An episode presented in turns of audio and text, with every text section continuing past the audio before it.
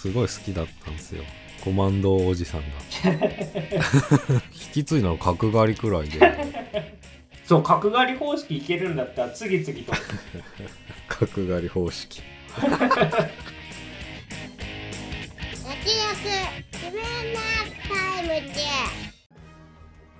どうも慎太郎です。どうも曽我ですこの番組は映像業界で働く編集マンとアニメ業界に携わる構成作家が映画について話すラジオでございます。おい。でということで、えー、慎太郎さんもイベントに参加されてたということで。うんはい。ジャンプフェスタにジャンフェスに行きました、えーちょうどはい。土曜日がポッドキャストウィークエンドで、はい。日曜がジャンフェスでしたはい。ね、そう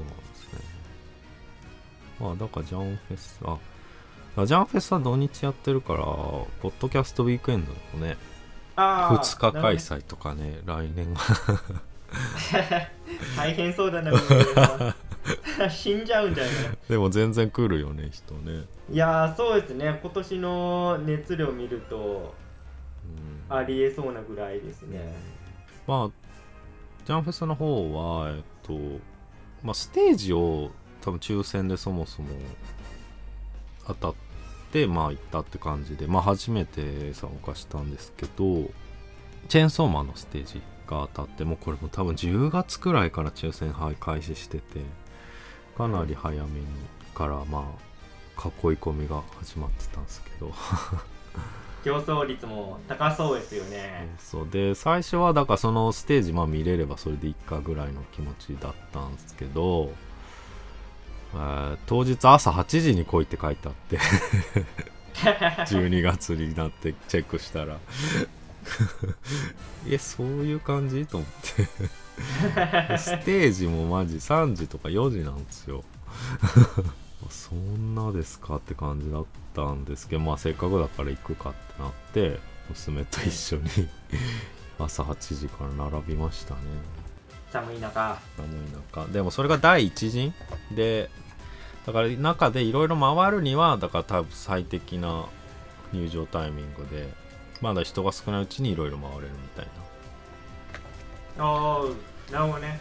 そう。環境的にはじゃあ逆そうそう。じゃあガチ勢にはいいタイミング。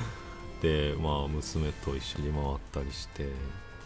で午前中ステージブルーっていうちょっと2番目のステージ2番目の大きさのステージみたいなとこがあってそこでブリーチのステージがあってそれをまず見てまあ声優さん1号の声優さんとうん森田さ森田さん、えー、ウリュウの声優さんと坂本さん。んうん。あとはあのクイーンシーの人たちが2人。ちょっと待って。ちょっと俺クイーンシー編あんま見てないんで。そうだよね。うん。まあ俺もねそのアニメ化するきよ前の年に全部漫画買ってうんうんうん。見たって感じなんだけど。いや俺も漫画もクイーンシーとかフォローとか言い出してちょっと離れていっちゃった。フォローアランカルじゃんそれ。あなんかあそうそうあなんあかーさそそ財前くらいまであってことね。そうそうそう。いやもうアイゼンが敵だったあたりがピークですね俺の中であとは梅原雄一郎さんユーグラムハッシュバルはいはいはいうんすごいイケメンですね。めっちゃイケメンでした。あとまあ有名な小野勇気さん。バズビーうんうん。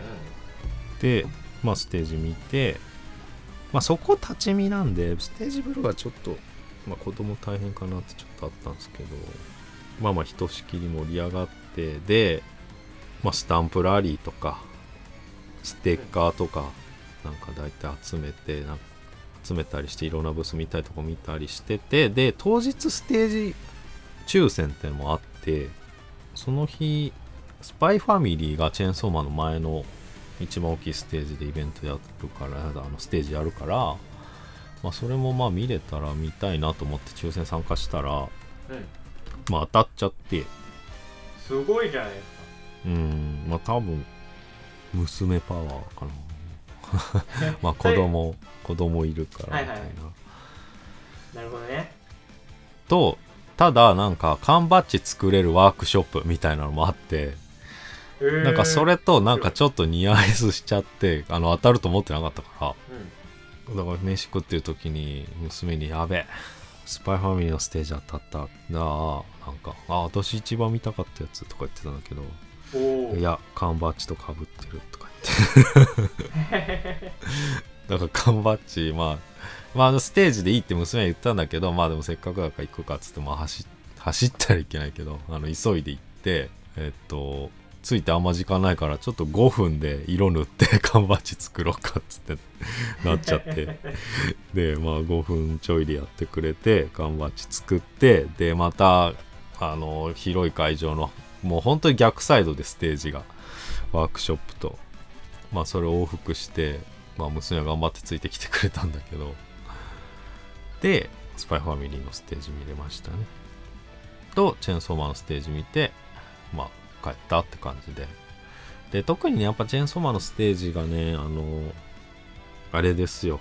レゼ編がねう映画でやるという発表の現場でしたね。んいやーめっちゃ盛り上がったんじゃないですか、うんうんまあざわついてました。映像の最後に番組公開って書いてて映画で公開って書いてて。でまあレーゼの声優さんも来てたんですけど。うん。うん。まああとでも何が一番良かったかな、まあ、っていうとねやっぱあのファイルーズさんとあのデンジ役の人。はいはいはいはい。戸谷さん、えー、牧間さん。楠木さん楠木智さん早川明役、はい。坂田翔吾さんがねまあなんかがすごい仲良くてなんか多分俺も見たステージの中で一番なんか盛り上がってたっていうかなんかグルーヴ感がすごい生まれてましたね。まあ多分この放送中もイベントとかいっぱいあったんだろうなっていう仲の良さで久々にこういうの見たなと思って。うんそうですね。関係性に燃えましたねでパワーファイルーズさんがまあなんか嘘なんですけどレゼ編でパワーあんまり出てこないじゃないですか、そうですね。うん、でまあないんだけど、まあ、嘘ついてパワーがあのバッタバッタと悪魔をなぎ倒しまくってパワーの最強のところが見れるとかなんかもう、まあ、しかもパワーの言い方で言ってくれて。でそれはアドリブで戸谷さんが「こいつ嘘つきですよ」みたいなこと言ってて。ああめっちゃ最高だと思って。僕は震えてました。いや本当にキャラがやってるようなやりとり。うんそうそうそう。だ舞台上でねそのキャラのセリフを言ってくれるとかあと地声がキャラに似てるとかっていうのやっぱこう盛り上がりにかなり関わってくるなってのは思いました うーんそうですね。それはやっぱ現地で見てないと気づかないところです、うんまあって感じで一日中走り回ってまあ楽しかったですね。え公開日って来年のいつぐらいなんですかね？が決まってないかな。まだまだか。あの撮ってないって言ってた声は。あそうなんですうんうんそんな段じゃあ映像作ってる段階かうんうん、まああともやっぱりあれだね幕張メッセでやるだけあって基本あれ展示会っすよねそうですね、うんまあ、カリイベンネッスのイメージは確かに展示うんのイメージ、なんかジャンプのイベントトだと思ってたけどやっぱ協賛いっぱい入っててアニプレックスとはいはい。かアニメイトとかね、グッズの会社だったりまあスクエニとかセガとかトエアニメーションとかあ東宝アニメーションもあるし。うん。あマーベラスとかね。でそれぞれがブース出しててそこでまあステッカー配ったり粗品もらえたりっていう感じの、まあ、ジャンプ好きな人にはたまんないイベントででした。またねチェーンソーマン公開されたら番組も特集したいですね。うんそうですね。まあ映画だし。まあぶっちゃけレゼ編が一番好きですね。まあこういう人多いかもしれないです あそうなのかな。まあでも俺も前の特集でレーゼ一番好きだっつって。けどねおっしゃってましたしね。いやだからねレーゼもね。だって今さ第2部で朝。朝と夜が出てきたじゃないですか。いや俺第2部途中までしか見てないんですよね。えまあ終わってないけどね。全然終わってない。めっちゃ途中、はいはいはい。だってレゼだってさ朝に慣れたかもしんないんだよ。と思うとさらに切なくなって。うん、うん、なるほど。まあ、ということで、えー、ここからは年末恒例なんですけど、配信日ワンチャン年超えてると思うんで、ちょっとぼかして言いますが、えー、シネマランキング2023のやっていこうかなと思います。ほで順番としては、えー、先に10位から、これはもう4位まででいいですか？いはいえー順番としてはですね10位から4位までを一気に発表してで続いてベスト3を発表するという構成で参りたいと思います。えということで、えー、ダツキネシネマランキング2023まずは私曽我から発表していきます。第10位ター第9位エブリシング・エブリウェア・オール・アット・ワンス。第8位バビロン。第7位グランツーリスモ。第6位バービー。第5位マイ・エレメント。そして第4位が首でございます。ということで、えーまあ、ざっくりとコメントしていきたいんですけども、えー第10位。ターでございますが、まあ、これは番組特集してないんですけど今年の頭の方ですね劇場で公開されて。見に行ったんですけどちょっとさっきね調べてみたら Amazon プライムに来てたんでうん。もし見てない方がいいたらあの見やすいタイミングなんでぜひ見ていただきたいんですけど。まあ簡単に言うとですね主人公の指揮者天才指揮者の女の人がいて、まあ、その人がパワハラでどんどん没落していくって話なんですよ雑にまとめると。うんパワハラをして、して。うん。で、まあ、これさ男女逆転したらよくある話じゃないですか。男の指揮者がなんかパワハラして転落していくみたいなそれ坊主つるつる頭の人で知ってる。大丈夫大丈夫。シャゼルも入ってくるから。ででもそれをやっぱジェンダー逆転させてやってるっていうところはすごいなと。でしかもねこの人のそのまあえーケイト・ブランシェットがやってるんですけどレズビアンなんですよね主人公がなんだけどななんていうんですか権威主義的だし保守的だしみたいなところでやっぱねお男を主人公にしたらまあありきたりな話になってるんだけど女性主人公しかもそういう性的マイノリティっていうところで転落劇やるとやっぱこんなにもうん深いものになるんだなっていうのとあと結構賛否両論あるんですけどラストシーンがすごいんですよね。切れ味。切れ味っていうかもう何なんだこの映像はみたいな。でいろいろ解釈が分かれるみたいな。まあともすれば難解な映画なんですけどまあそういうねトリッキーなオチ含めてたまあこ楽しめましたね。ぜひねあのー見た人とラストシーンの解釈で語り合いたいぐらいの作品です。えーということで続きまして第9位は「Everything Everywhere All at Once で」まあ、これは番組に特集してますけど、やっぱ今年を代表する一本だなと。思いましたね。ちょっとアジア人びいき入ってるかもしれないですけどやっぱ主演の2人の演技も良かったし、まあ、テーマ的なものですよね家族。まああと映像的なセンスクソみたいな下ネタ含め 楽しませていただいたなと、まあ詳しくはね、えー番組特集しているのでバックナンバー聞いていただきたいんですけどうんやっぱ特別な一本でしたね、えー続きまして第8位バビロン。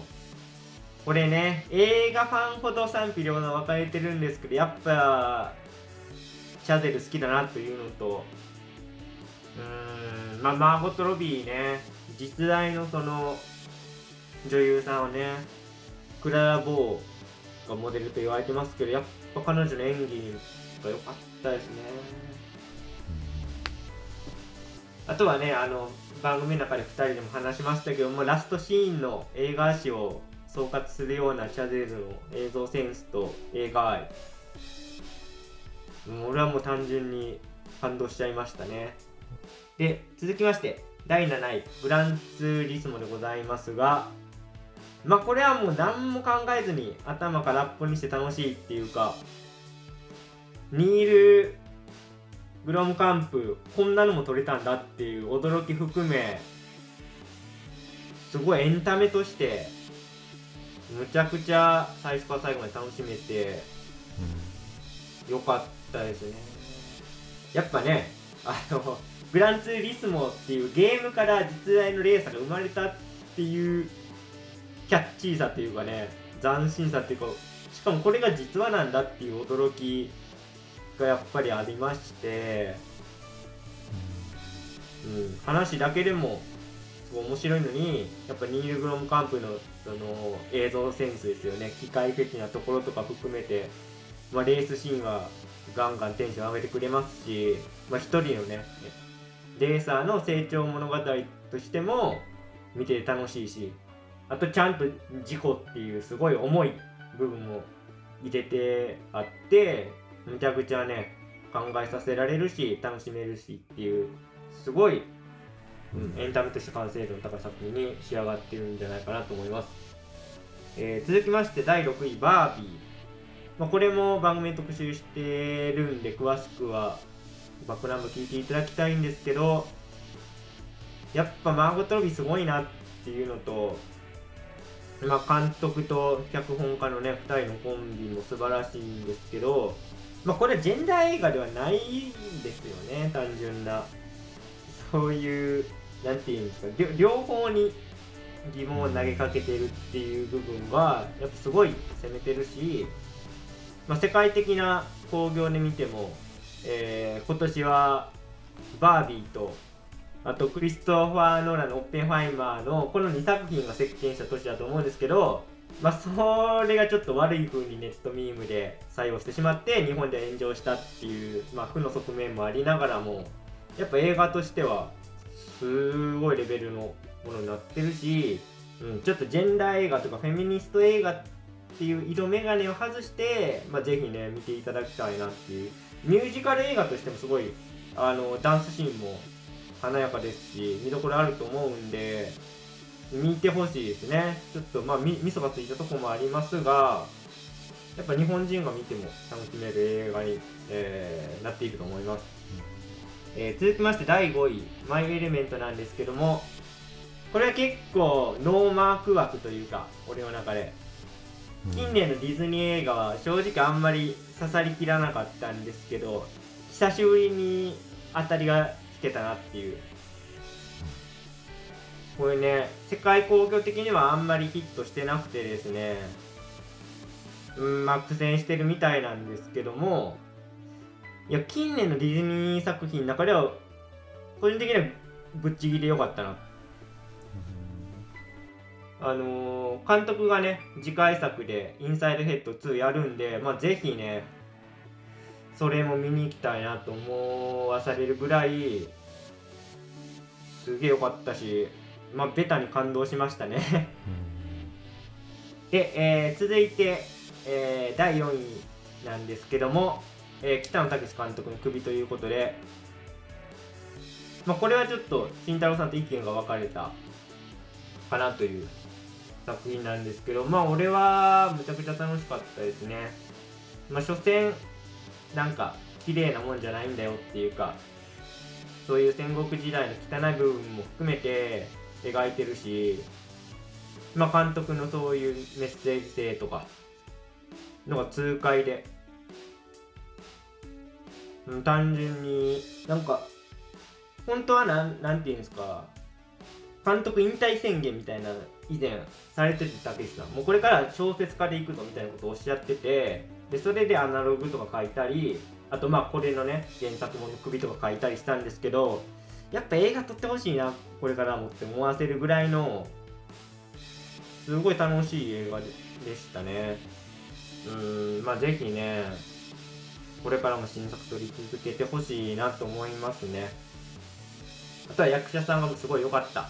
まあ西島さんの肉体部は言うまでもないですけど 遠藤憲一さんの彼女っぷりも最高で、まあ、そういうね男同士の絡みも見どころなんじゃないかなという感じで、えー以上ねえー10位から4位まで振り返ってきました。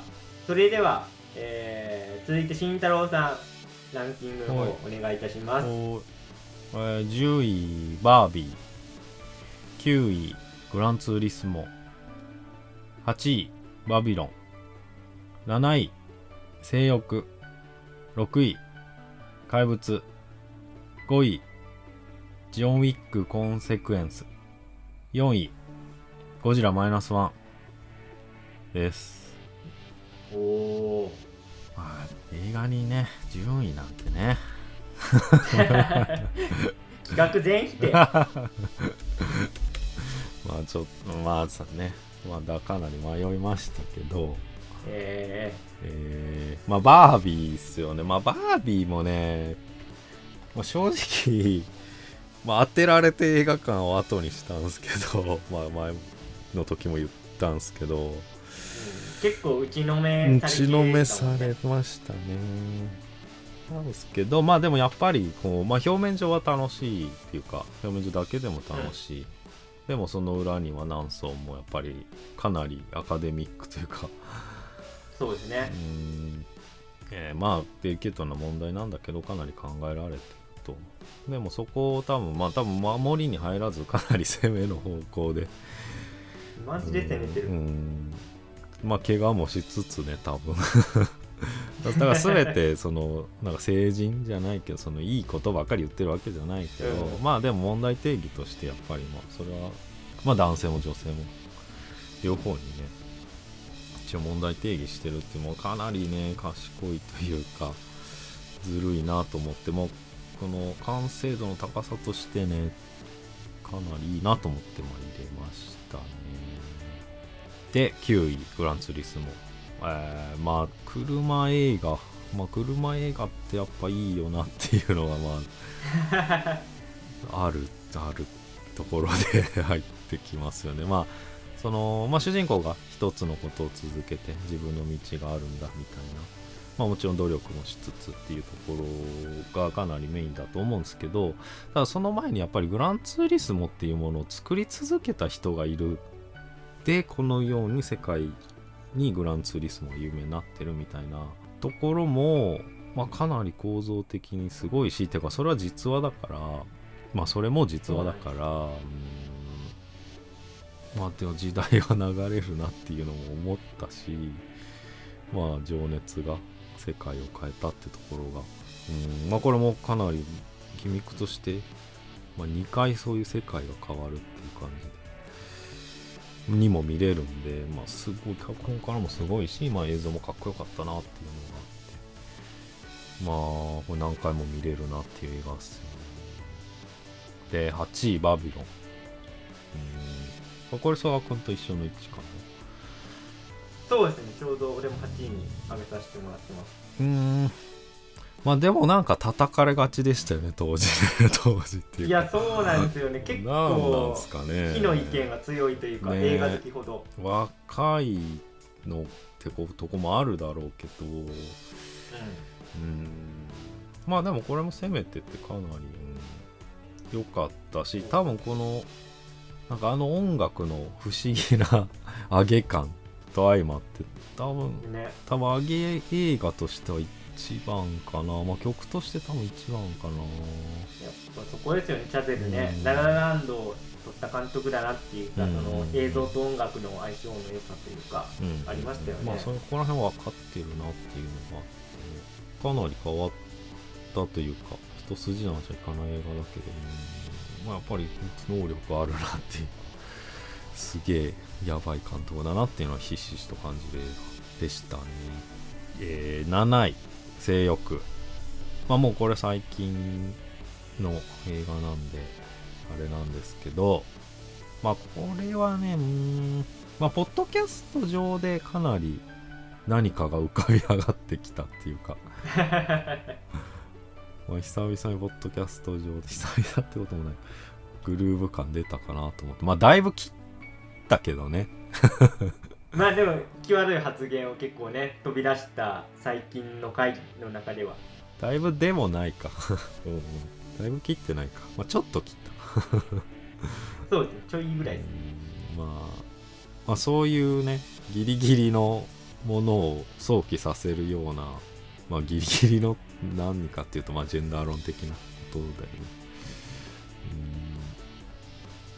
かなり問いを投げかけるべきになってて、まあ、しかもそんなめちゃめちゃ主張してくるわけじゃなく、うんまあいろんな細かい描写が、えーいろんなここっちに考え方を問いかけるような場面が散りばめられてて、まあ、上手かなりうまい映画だなと思いましたね。で、まあ、ガッキーの 感じが、まあ、まず第一に印象として残ってるけどまあ楽器出演作品としてもかなりトップに来るんじゃないかって映画でしたね。で6位怪物。うん。まあこれ性欲とねちょっと難しいとこがあったんですけどまあ全部、まあ、10位以内は全部1位ですけど。実質ね。実質ね、うん、10位10位まあ10位以内。にいやこれもまあやっぱり人の見方というか人の見えない部分に偏見を持ったりあの相手のバックボーンを分からずにこっちが想像し勝手に想像したところに怪物が潜んでるみたいな話がまあかなり分かりやすく構成されててえっとだから脚本家と監督がね今回はいてっていう感じだっていう話をポッドキャスト上でしたと思うんですけどだから結構セリフで言う感じが まあでもそれくらいのレベルのものもあっていいかなみたいな。是枝さん作品にしては珍しいんだけどそうやってまあちょっと歩み寄ってくれるような作品に是枝作品としてはなってるかなっていうのってなんかちょっと歴史的にも、うんまあ、ポイントとなる一本になるのかなって思いましたね。で、えージョン・ウィックコンセクエンス。まあまあカウボーイビバップオマージュ。その他もろもろオマージュで、まあ、かなり熱い作品ですね。とでドニー・イエンスよね。そして ドニー・イエンがめっちゃいい役もらっててね。でシナリオ上もすごく良くて。まあなんか今までのジョン・ウィックともまたなんか違うところへ行こうとしてるかなっていうのもなんかちょっと見えつつあって。もう4作目かこれがね。そうですね、うん。なんかまあ、まあ終わりっぽいけどなんか新しい可能性も見えたなと思ったし。うんまあだからこれ見てね本当にドニー・イエンの作品またいろいろ見ましたね。このあと何ヶ月間は。うん。イップマンとかね。うそれイップマンにねあのミシェル・ヨー出ててね。あのん、はいはいはいはい。エブエブでミシェル・ヨー久々に見たなと思ったけど多分エブエブにつながるまでにちょっと助走が実はあったというかまあ何本か出てるよなっていうのは、まあ、そういうのも気づきましたね。まあドニー・イエンでしたねこれは。で4位ゴジラマイナスワン。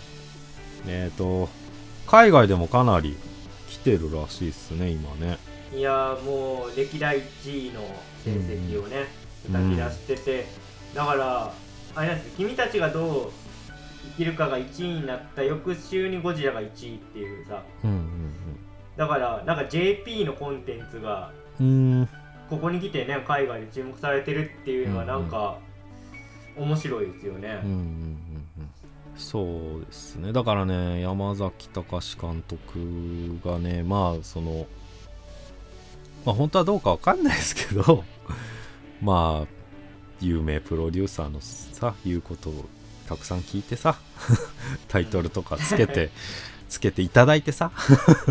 サブタイとかさ。いやすごい大変大変だと思いますよ。頑張ってると思いますよ山崎さんマジで。ありがたいありがたいですねと思いながらサブタイつけられてさ。うん。頑張ってきたわけじゃないかしかもさ。ずっとボねボコボコに評価されて批評されてさ。しかもねあのあんあんまり自分には向いてないと分かりながらもうんドラクエの堀井さんから言われたから、じゃあ頑張ってやりますってやったらうんボコボコにやられてさ、そうだからそういうのも経験としてねまあ実は蓄積されててさもうあれはダメだこれはダメだとかさ炎上とかあった中で、えーうん。西武園遊園地のゴジラのね映像を担当しつつまあその裏では「シン・ゴジラ」というものが発生してね。えーでその次の作品山崎隆が撮るってなってだから「シン・ゴジラ」でうん。ゴジラの解釈っていうものが広げられた中だから次の土壌はねもちろんハードル上がってんだけどあの自由にできるっていう側面もあったと思うんですよ。変なゴジラ出しても。まああれ以上変なゴジラはないかっていうかさ。っていうのが全部収束した本当にね集大成だと思いましたね。本当にそうですね山崎監督はやっぱゴジラ好きなんだなっていうかさ庵野さんはウルトラマン派だからどっちかっていうと、まあ、だからこそ「シン・ゴジラ」で壊してくれて山崎さんが作りやすい、あのー場を整えてくれたともね言えますけど、まあ、2人の関係性含めねちょっと良かったですよね。うんうんうん。そう。でもだからまあオールウェイズだったりゼロ戦の岡田君の。永遠のゼロ永遠のゼロ全部入ってるっていうね。いや山崎隆監督よかったねっていう。いやー山崎監督応援してる映画系ポッドキャストここぐらいじゃないですか。えそんな？そんなことないっしょ、まあいや世間ではだってむっちゃ叩かれてるイメージですけどね。だって本人はさ映画秘宝とか大好きでさうんうんうん。映画秘宝のインタビュー出てむっちゃ嬉しそうに語っててもなんか秘宝読者からはえ？みたいな 反応もされつつさ。まあだからその時期ね辛かったろうけど、うん。やっぱでもね、うんまあ、そうなったのもやっぱ自分が撮ってきた映画を山崎さんの心の中にあったから今回の「ゴジラマイナスワンみたいな話になってるから、まあ、それが、まあ、一番でかかったのかなと思って、まあ、そういう意味でやっぱりメタ的に感動したっていうのは一つありましたね。ちょっといいエピソードとしてはなんで神木さんキャスティングしたかっていう裏話で、うんうんうん。霧島が最高に好きだかららしいですよ。うんあれは俺だって。あー。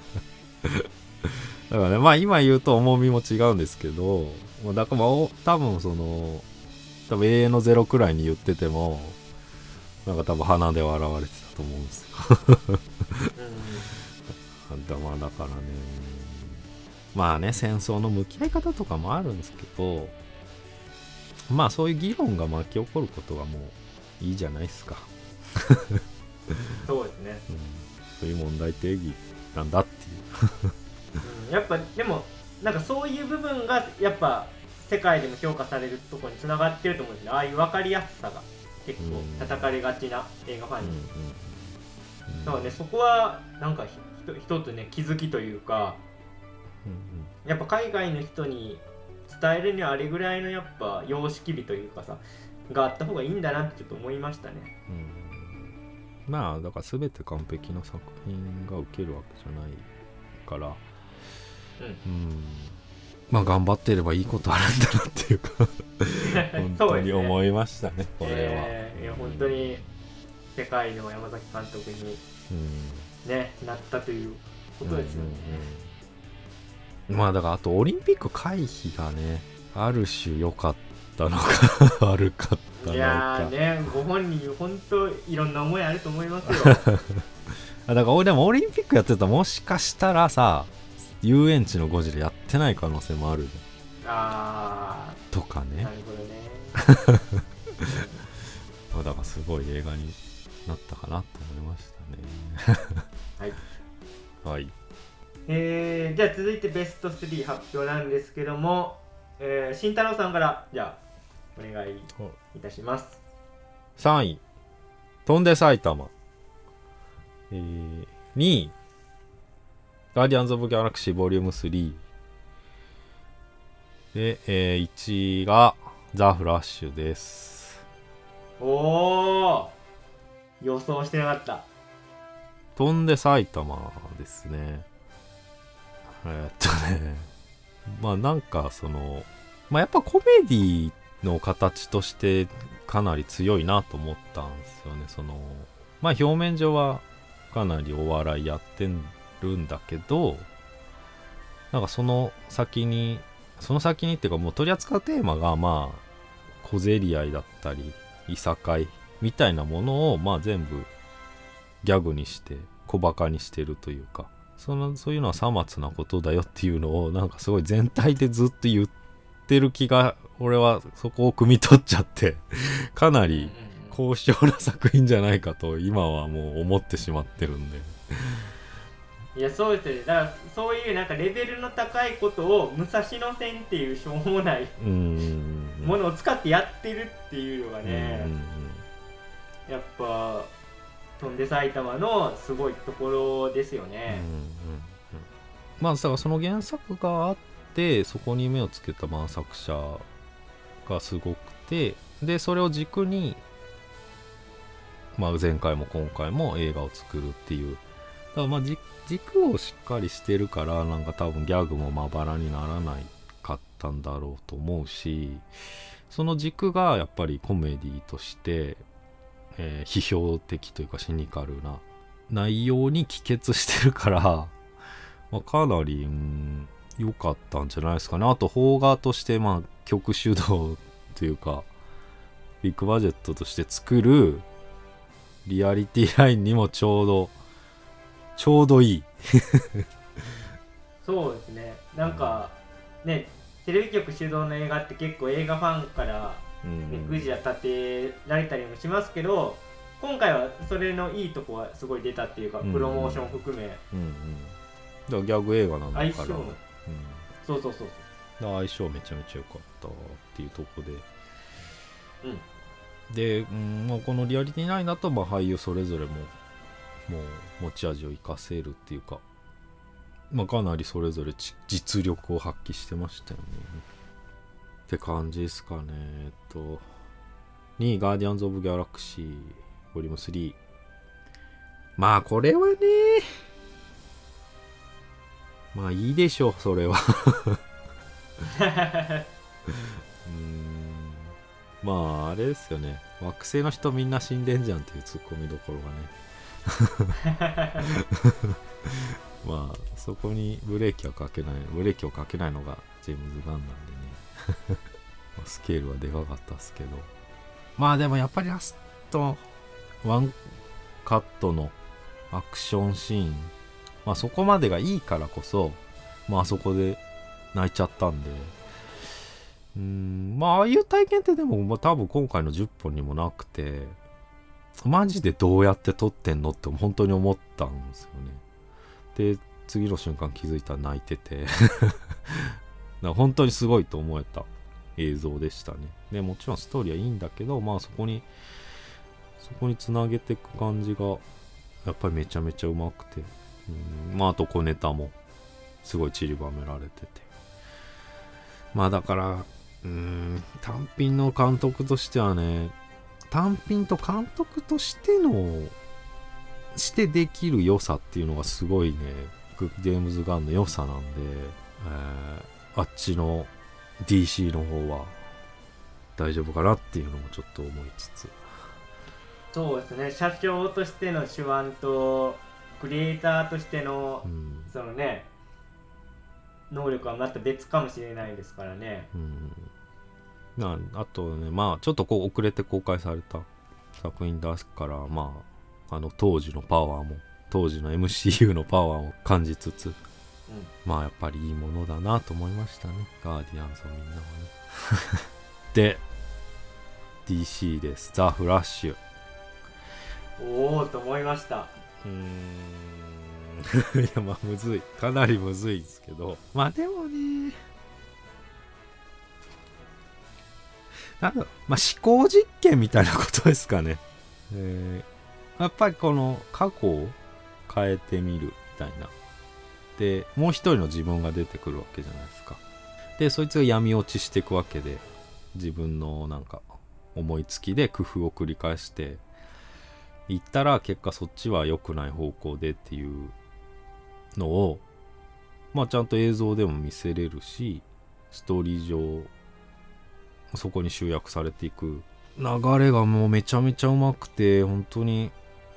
もうなんかディズニーとか M DC とか関係ないなっていうレベルでかなり高いレベルの脚本でしたね。もううんだからこれできこうこれくらいのレベルできんのだから一時期ディズニーピクサーぐらいかなと思ってたんだけどいやそれに匹敵する脚本のレベルの高さで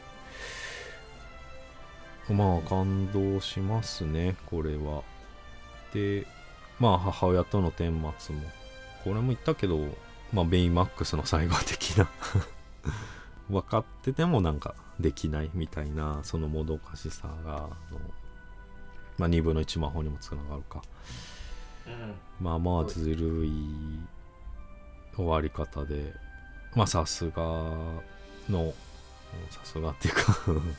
いやめちゃめちゃ良かったっすね。そこら辺が。でエズラ・ミラーもいい味出してて。でまあまあエズラ・ミラーも良かったです。はい。こんなんすかね。はい、えーでは続いて私ソガのベスト3に参りたいと思います、えー第3位怪物。第2位インシェリン島の精霊。第1位窓際のトットちゃんということで なんかめっちゃ仕掛けてきてるんですけど。まあいいろいろあると思うんですけどまずは3位から怪物。まあこれは慎太郎さんもえー喋ってくれたんで短めに、まあ、とにかく坂本裕二さんの脚本ですよね。ラショーモンスタイルを取り入れてやっぱ人の先入観とか偏見っていうのを、まあ、うまくあぶり出してるなというのとやっぱ会話劇ですね。俺的に坂本さんの魅力はやっぱすごいキレのあるセリフをすごいシチュエーションで言わせるっていうところで言うと、まあ、今回のねまあなんといっても子役の2人ですよ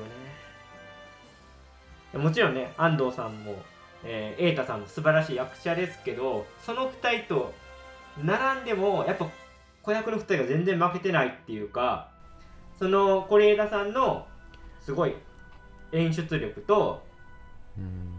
まあ、坂本さんの脚本のすごいマッチングができてるなっていうのが、まあ、全編通してあって、まあ、めちゃくちゃいい作品でしたね。まあ、うん慎太郎さんも言ってますけど、はい、イノセンスな感じの演技がねそうそうそうそう。やっぱり、ああいうの撮らしたら、是枝さんうまいですよね。誰も知らないとかもそうだし、やっぱ子役、演ね、演出つけるのマジでうまいなと思いましたね。是枝さんで言うと、まあ、ベイビーブローカーとかもそうですけど、やっぱ子供の演技のつけ方とか、その使い方がすごいやっぱうまいな思いました。で、続きまして第2位。えーイニシェリン島の精霊なんですけども、まあ、なんといってもコリン・ファレルの困り眉ですよね。ずっと困りっぱなし、眉毛下がりっぱなしっていう顔ですよね。コリン・ファレルの顔とフレンダン・グリーソンの顔。この演技合戦もすごいし、やっぱこの監督外れないなっていうか、マーティン・マクドナー監督ね。やっぱ大好きな監督ですし、この舞台出身の監督なんですけど、あのまあ、サム・メンデスとかもそうですよね。舞台出身の監督なのに、すごい映画も上手に撮るなっていうか、まあ、日本で言うと、あの何者の監督とかね、そうですし、えー、三浦さんね。はいはい。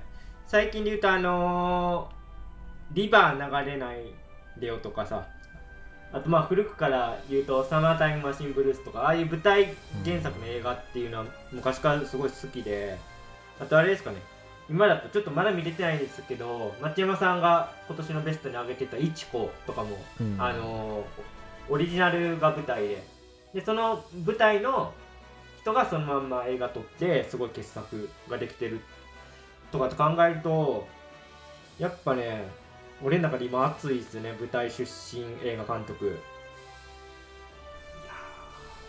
ー今このすごいもうねすごい難解な話なんですけど インシェリントの精霊って。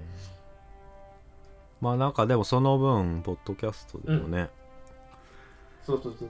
かだいぶ話しましたね2人で。こねくりましたね いやーうーん。いやこれはやっぱ俺にと特別な一本ですね。ちょっとまあ難解すぎるんで万人には勧められないんですけど、まあ考察好きの方とか、まあ、単純にあの困り眉が好きな人フェチとか もしいれば。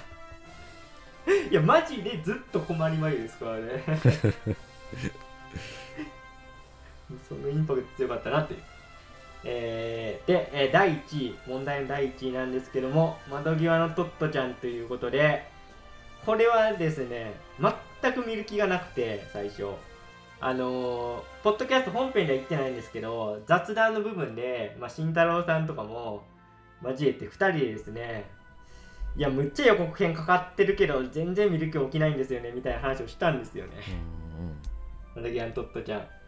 で、本当に、いや、今更って正直思って、で、しかも新鋭動画の、確か何周年作品とかのすごい力を入れてるタイトルだったんですけど、まあ、どうも、うん、まあ、これはいいかな。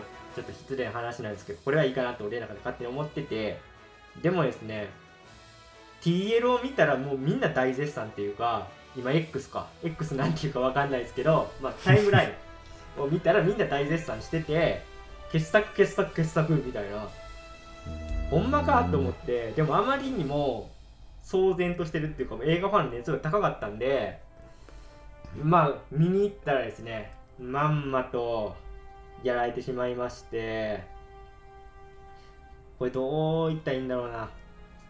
悪い意味じゃないんですけど、新鋭動画が、クレシンとドラえもんとか毎年公開してるわけじゃないですか。うんで、今回のトットちゃんの監督も、まあ、ドラえもんの映画捉えてる人で、正直ですね、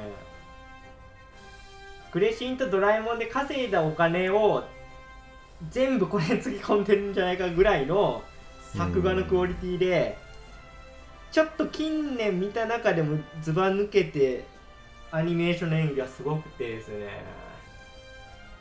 本当にこの世界の片隅に見た時の衝撃に近いぐらいのうんすすごいことやってましたね。あのー原作もすごい小さい時に読んでて小学校高学年か下手した中学校ぐらい読んだんですけどあんまねもう内容覚えてないっていうかちょっと読読みづらいんですよね子供にしては、うんなんかまあ、でもなんか推薦図書みたいなんだよね。あそうそうそうそう、うん。とかあとまあなんか中学とかのなんか入入試とかにもねうん。使われるような、まあ、作品で。うん。なんかね字の文があってそれとは別に格好の中で今の黒柳さんの視点のモノローグとか入ってたりしてて小さい時はちょっと読みづらいなとか思ってたんですけどそれをやっぱ見事に映画化してて、うん、これはちょっと見てほしいですね。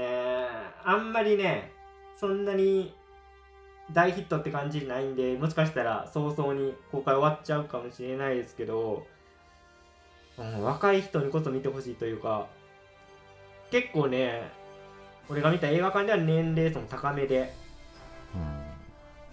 そんなには入ってなかったんですけどやっぱみんなね泣いててこれちょっとちょっと今だからこそ見てほしいですね。ちょっとね戦争がリアルタイムでやってるんで、まあ、別にそんなむちゃくちゃ戦争をフィーチャーしたような映画じゃないんですけど。どっちかというとこの世界の片隅の線っていうか戦時中でもこういう平和日常がありましたよっていう感じなんですけど。まあだいぶね2023年で見れたことに意義のある映画だなと思ったので。まあストーリーもすごい。うん、ストーリーもすごい。まあ、うん。原作読んでるんで、大体分かってましたけど、うん、今見るとだいぶ感想変わってくるなと思いますね。ちょっとピンとこないいですね。中学生レベルでは。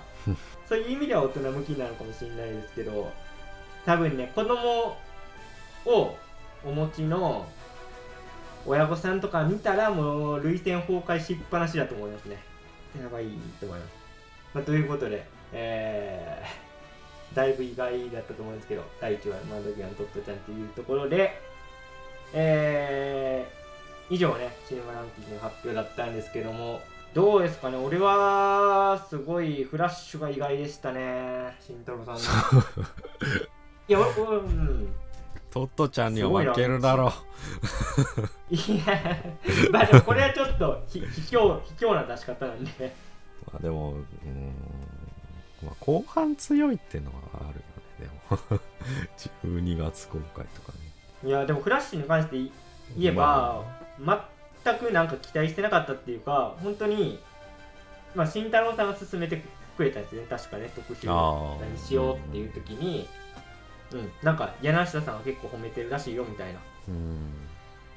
文脈からまあ見てすごい良かったですね。俺もベスト10に入れようかどうか最後まで悩んだタイトルだったんで。うん。まあマイケル・キートンとかね。いや嬉しかった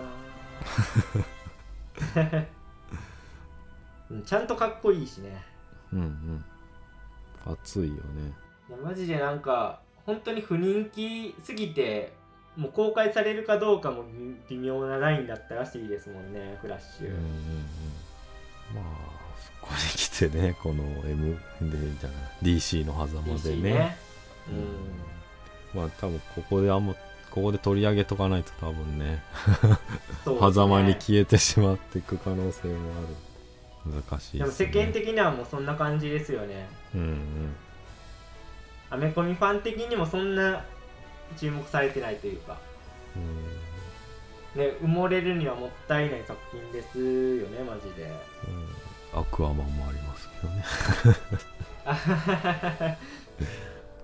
正直ねもう先がないからモチベーション下がっちゃいますよね。フラッシュもそうですけど。それはねうん。ずっとあるよね。まあちょっとねもうちょっとなんか観客に優しくししてほしいですね。うん。あれですか？慎太郎さん的にはベスト10惜しくも入らなかったけどちょっとこれ迷ったなみたいな作品ありますか？あーまあまあ最後に悩んだのはまあマイエレメントかうんうんうんうん。なとバービーでちょっと悩んだかな。なるほどね。まあ、うん。ちょっとバービーの情報量にちょっと押されたかな。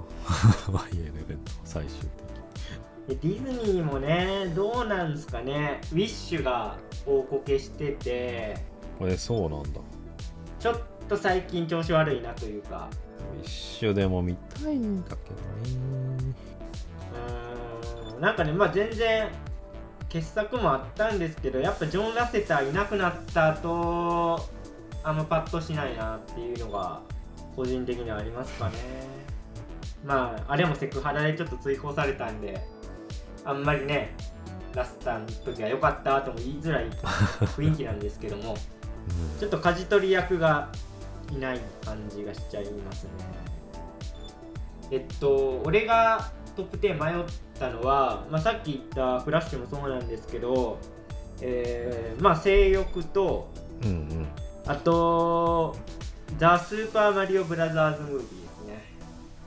あやっぱこれもですね、やっぱ今年見た中では、うん、ゲームの映画化、まあ、グランツーリスモとは全然違いますけど、ベクトルが。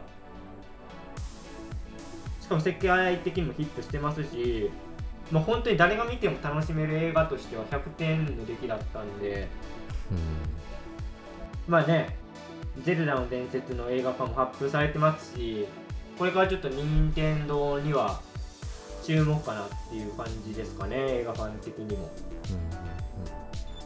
そう考えるとやっぱ今年なんか日本のコンテンツが世界で元気ですね、ゴジラといい、マリオといい。うんうん。やっぱキャラクター IP 強いですね。あの、ネットフリーのワンピースとかもね、大人気でしたし今年は。ワンピースまた1話からね衝撃の。アニメ作り直し あでも僕はねずっと言ってたんですよ。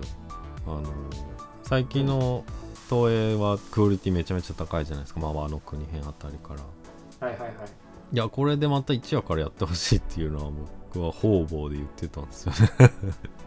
それあれですね本編にも言ってましたけ？あ言ってたっけ？まあ、結構雑雑談の中ではねその話したんですよね、あの今もやってるかわかんないですけど YouTube でずっと流してたじゃないですか。あこれね今多分4週目入ってるな。そうそう。やっぱそれで俺もちらっと見たんですけどやっぱ昔の映像うん。だなって感じちゃって初期の方はだよねだからそこに来てね再リブートっていうのが、まあ、伏線だったんだなと思って安心しましたあと尺伸ばしがすごいんですよね昔のやつね。まあしゃあないよねそれはね。あの刀目でさお互いさ向き合ってさ立ち尽くしてさうん。あの BGM が流れてさ「てってっててってってってん」っていうのがさずっと流れてさ それを2回ぐらい繰り返した後さお互いの背中から「ドン!」でさ「to be continue」でさそればっかりみたいな。まああったけどね。ドラゴンボールもあったけどね。そう「ドラゴンボール」やばい。ナレーションだけで1話終わったなみたいなやつありますから 普通に。ああれだよね。ふそ2人とも浮遊しててね。切り返し切り返しで終わりみたいなね。そうそう。あれで持たせたアニメのスタッフさんすごいなと思いますけど今大人になって分かりますけど、うん子供の時は内容ないなと思って見てましたけど。内容今見たらね。まあ子供の時はまあそれでも全然良かったけいや今見たらもう30分持たせるためのいろんなテクニックは大人たちの。ど、入れてたんだろうなと思って。だからそんなんがありつつ後ろでルロルロケンだったからルロケンってめっちゃやばいと思ってたよね子供心。すごいアニメだと思ってたけど。まあまあワンピースね、はい、ワンピースねって日本のコンテンツね。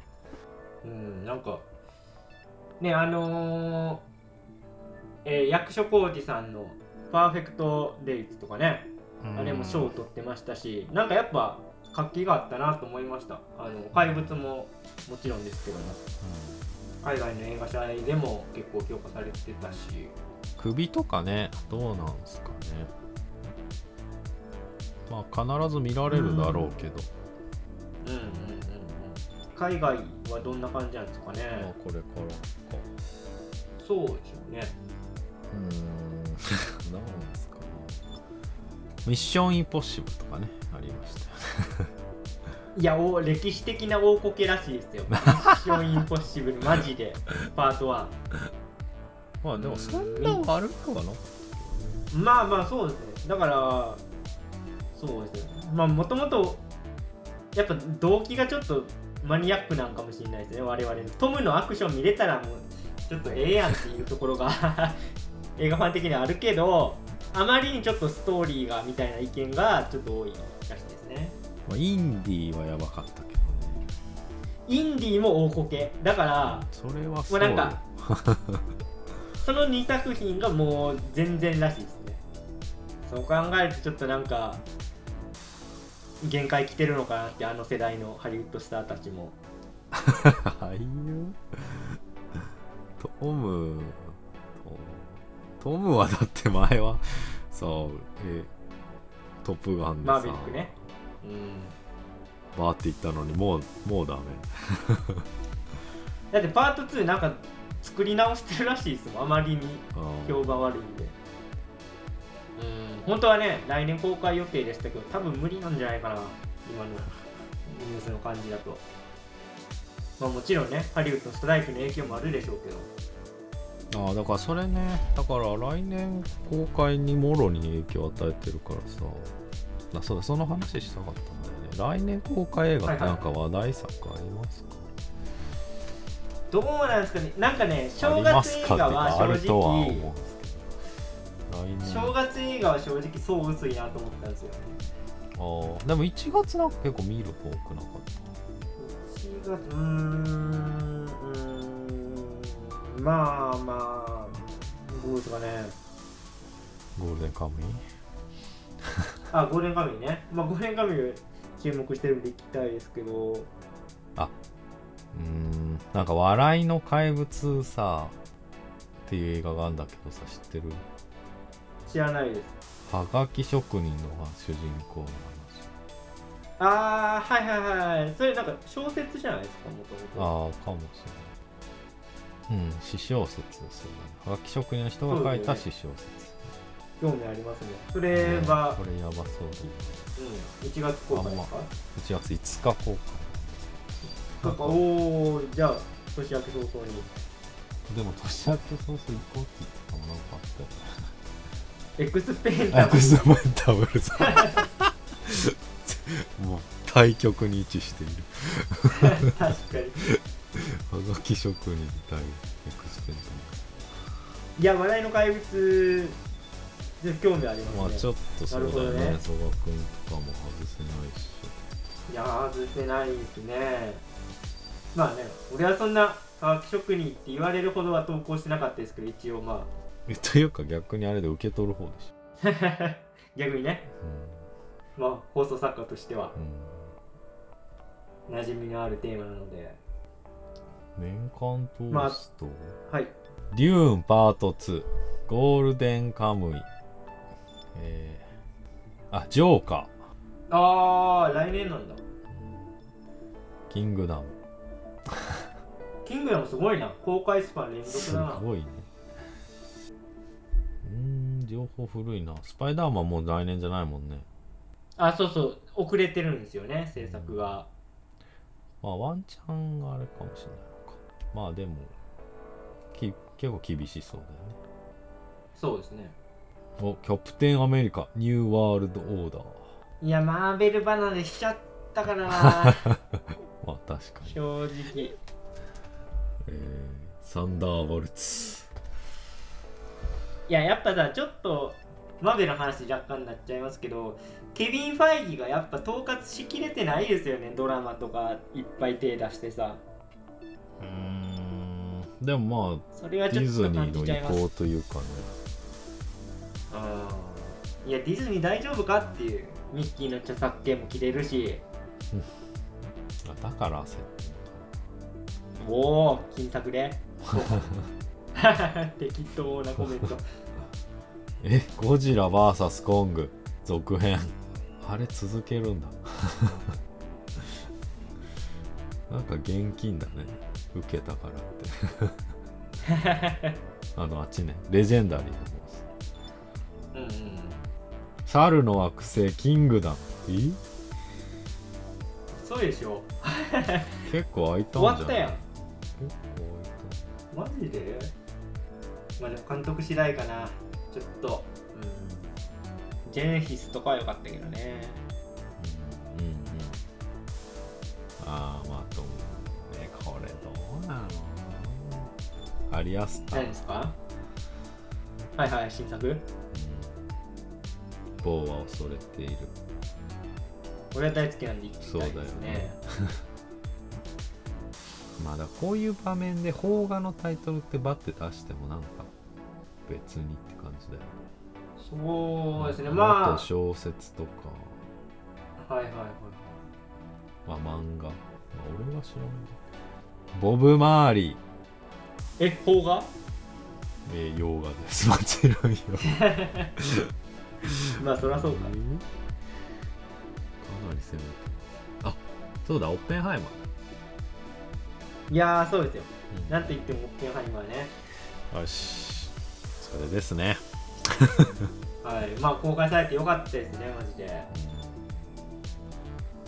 今回決まってってこあのですねえっ、とポッドキャストウィークエンドでちょっとお世話になった、えー、と運営スタッフの、えー運営スタッフの時野さんっていう方がいいらっしゃるんですけどと、ちょっと話した中でその人は結構世界中旅してる人なんですけどうん、えアフリカとかも行ってるしであのオッペンハイマー韓国で見たって言ってますー、うん。字幕で見た方がいいってアドバイスいただいたんで字幕でいこうかなと。うん。